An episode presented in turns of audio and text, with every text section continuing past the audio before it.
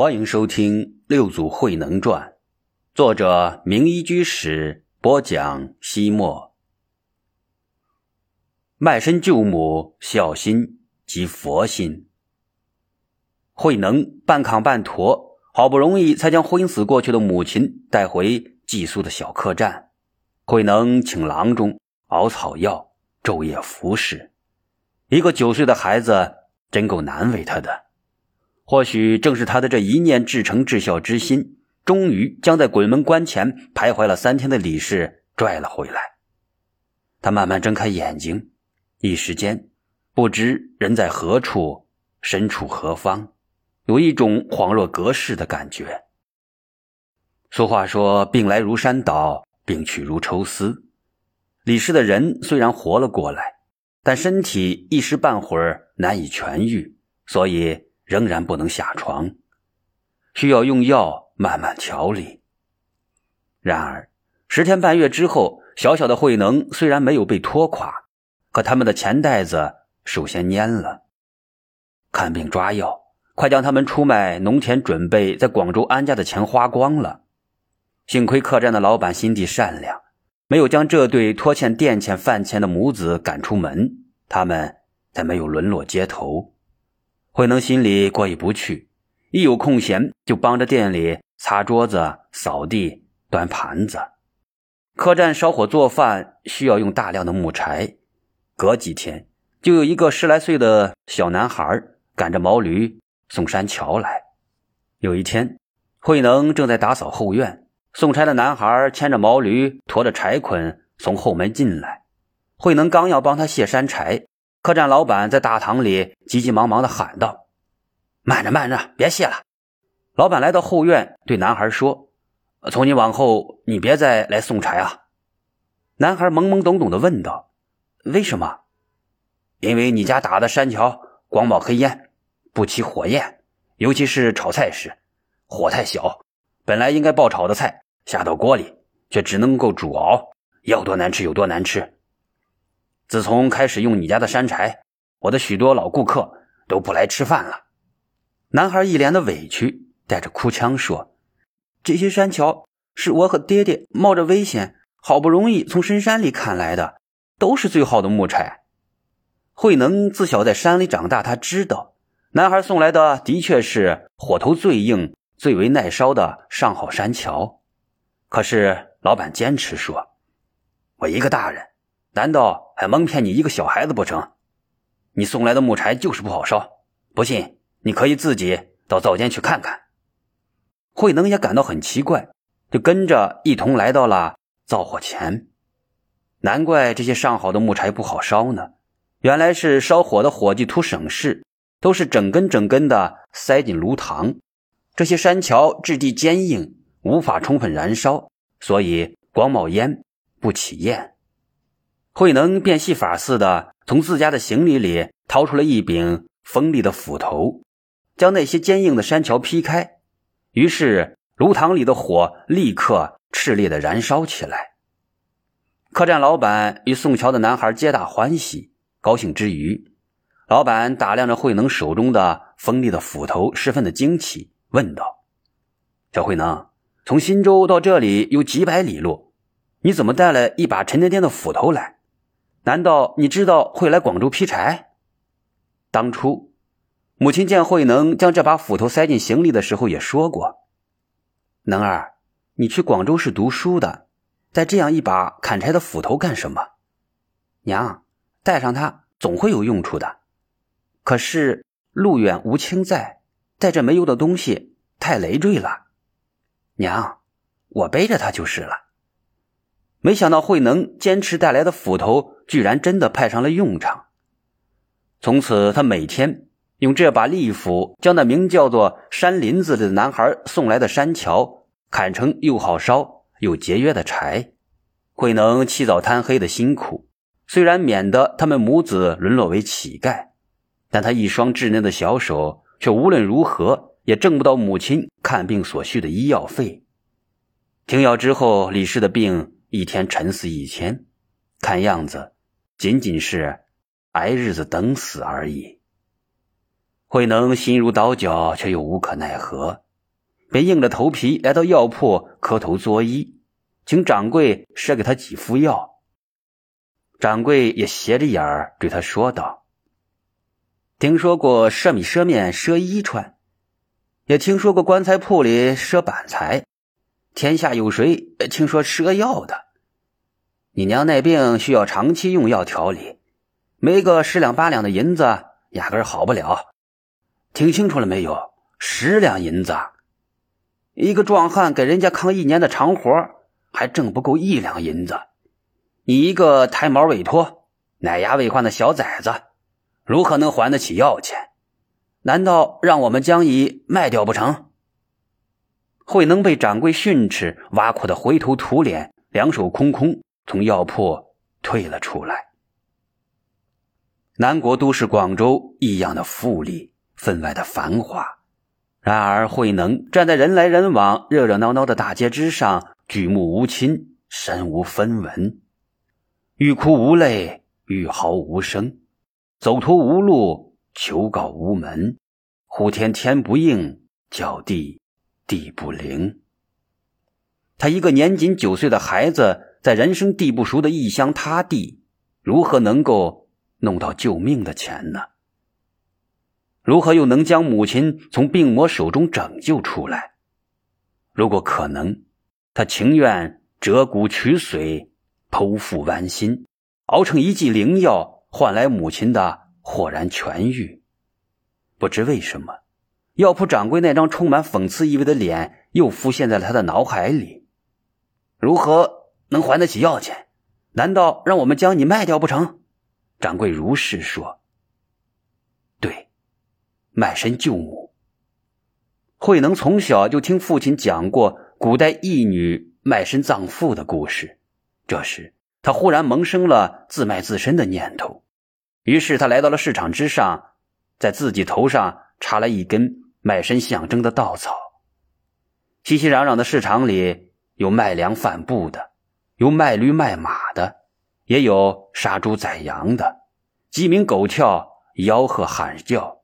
最热闹的地方，理所当然是贩卖人口的地方。慧能的卖身现场，围观的人们里三层外三层，挤得水泄不通。时逢大唐盛世，政通人和，风调雨顺，国泰民安，极少有卖儿卖女的现象。何况自己卖自己，更是闻所未闻。人群中悄然流传着。慧能母子如何从新州前来广州投靠亲友？恰逢亲友亡故，母亲不幸病倒，无钱医治，生命垂危，被迫无奈，只好卖身为奴。一个九岁的孩子却要承担如此的不幸，怎不叫人心里酸楚，潸然泪下呢？一位年轻媳妇儿眼圈红红的，默默走到慧能跟前。轻轻放下几枚铜钱，悄然而去。于是人们纷纷解囊，或者将一些铜钱塞到慧能手里，或者放到他的跟前。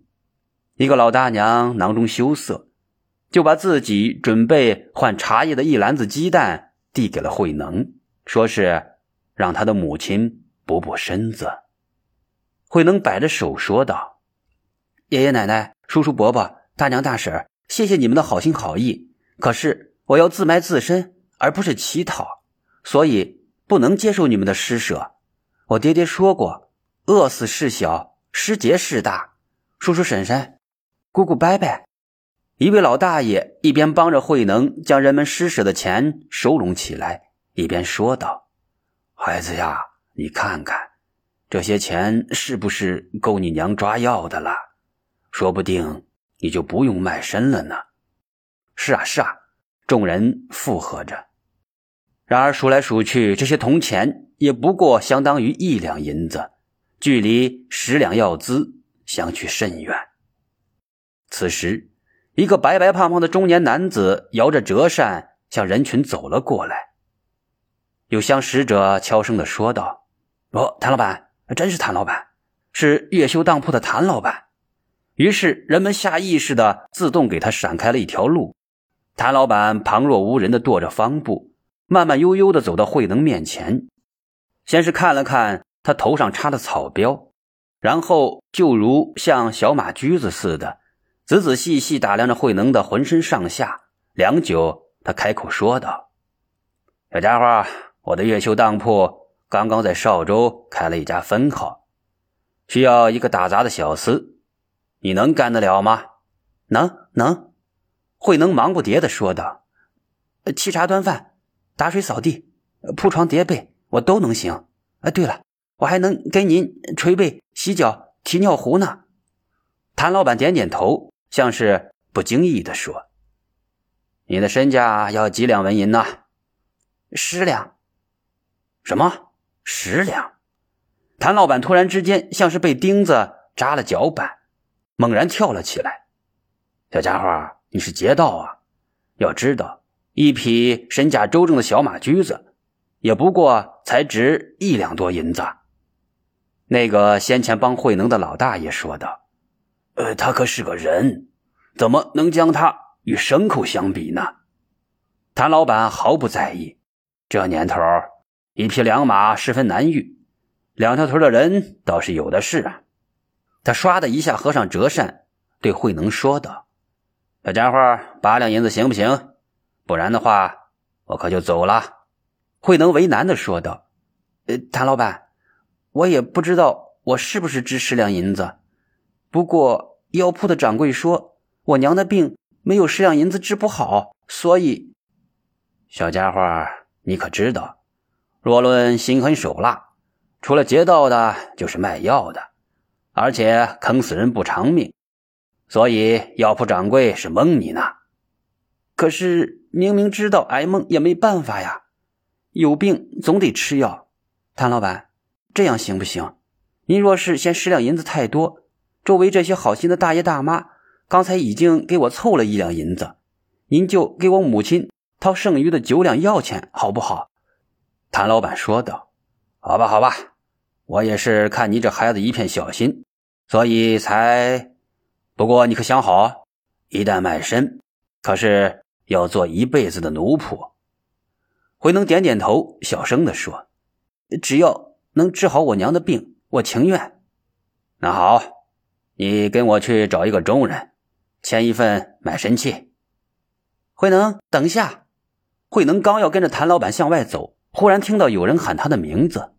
在广州，他连一个远房亲戚都没有，怎么会有人知道他的名字？他应声扭头，看到一个半大孩子。拽着一个男人从人缝里挤了进来，是林山子，那个给客栈送差的男孩。林山子将那位大人拉到慧能面前，说道：“爹，这就是我跟你说过的鲁慧能，就是他的帮助，客栈的老板才能够继续要咱们的山柴。”林大爷看着慧能头上的草标，吃惊地说：“孩子，原来你真的是要自卖自身？”慧能点点头，轻轻地说：“我母亲的病越来越重，我们带的钱早已经花光了，所以……”谭老板急急忙忙的插话说：“他的身价我们已经谈好了，成交了，他是我的了。”林大爷不理他，继续对慧能说道：“孩子，你想过没有？你自己卖身为奴之后，就算有钱抓药了，可是谁来伺候你娘呢？你早年丧父。”自小与母亲相依为命，从未离开。如果骤然之间天各一方，骨肉分离，你母亲能承受得了这个打击？说不定。慧能一愣，肃然而惊，瞬间冷汗淋漓，他哇的一声大哭起来，扑通一下跪倒在了林大爷的面前，抱住他的腿，呜咽着说：“我若是不卖自身，就无钱给母亲请医抓药。”若是真的为奴，病中的母亲又无人照料，林大爷，请你给我指一条明路吧。看到慧能悲痛欲绝的悲伤模样，林大爷也不禁老泪纵横。他拉起慧能说道：“孩子，单单你这一片赤诚的小心，就足以惊天动地，感化鬼神。你看，不是有这么多素不相识的人？”对你伸出了援助之手吗？所以办法会有的。林大爷双手抱拳，对谭老板作揖说道：“这孩子姓鲁，名慧能，本是新州人。他幼年丧父，身世极为不幸。然而他的心地十分善良，在他身处困境的时候，还忘不了尽力的帮助别人。所以，我想将他带走，尽量帮他渡过难关。”谭老板说：“你这算怎么回事？怎能抢我的生意？我不是抢你生意。第一，我一个庄户人家，家无隔夜粮，怎能买得起人口？第二，就算买得起，我也不做这丧尽天良的亏心事。”谭老板说道：“他情愿卖，我愿意买，怎么是亏心事？再说，他是为了母亲治病才卖身的。”因此，我买下他，等于救了他母亲的命。慧能也说道：“是啊，林大爷，若是没有足够的医药费，我娘她她……”林大爷微微一笑，说道：“孩子，你放心，耽误不了给你娘治病。药铺掌柜说过，治好你娘的病需要很多的银子，可是，并不是说需要一下子就拿出这么多钱呀，药。”要一副一副的吃，所以人们给你的这些钱，足够一段时间的药费了。你们娘儿俩先从客栈搬到我们村，暂时安顿下来，咱们再慢慢的想办法。再说，你娘是因为投亲靠友突然落空，在广州举目无亲，无着无落，所以才急火攻心得了病。一旦你们的生活稳定下来，我相信他的病就会慢慢好起来的。慧能听林大爷如此一说，脸上泛起了笑容。他转向谭老板，深深鞠了一躬，说道：“谭老板，对不起，我。”林大爷也说：“谭老板，不好意思，耽误你的时间了。您若是真的急需人手，我可以让我的儿子去给您。”当学徒，谭老板看了一脸憨笑的林山子一眼，说道：“就这个二百五，愣头青，你就是贴给我银子，我也不要他。”说完，他一甩袖子走了。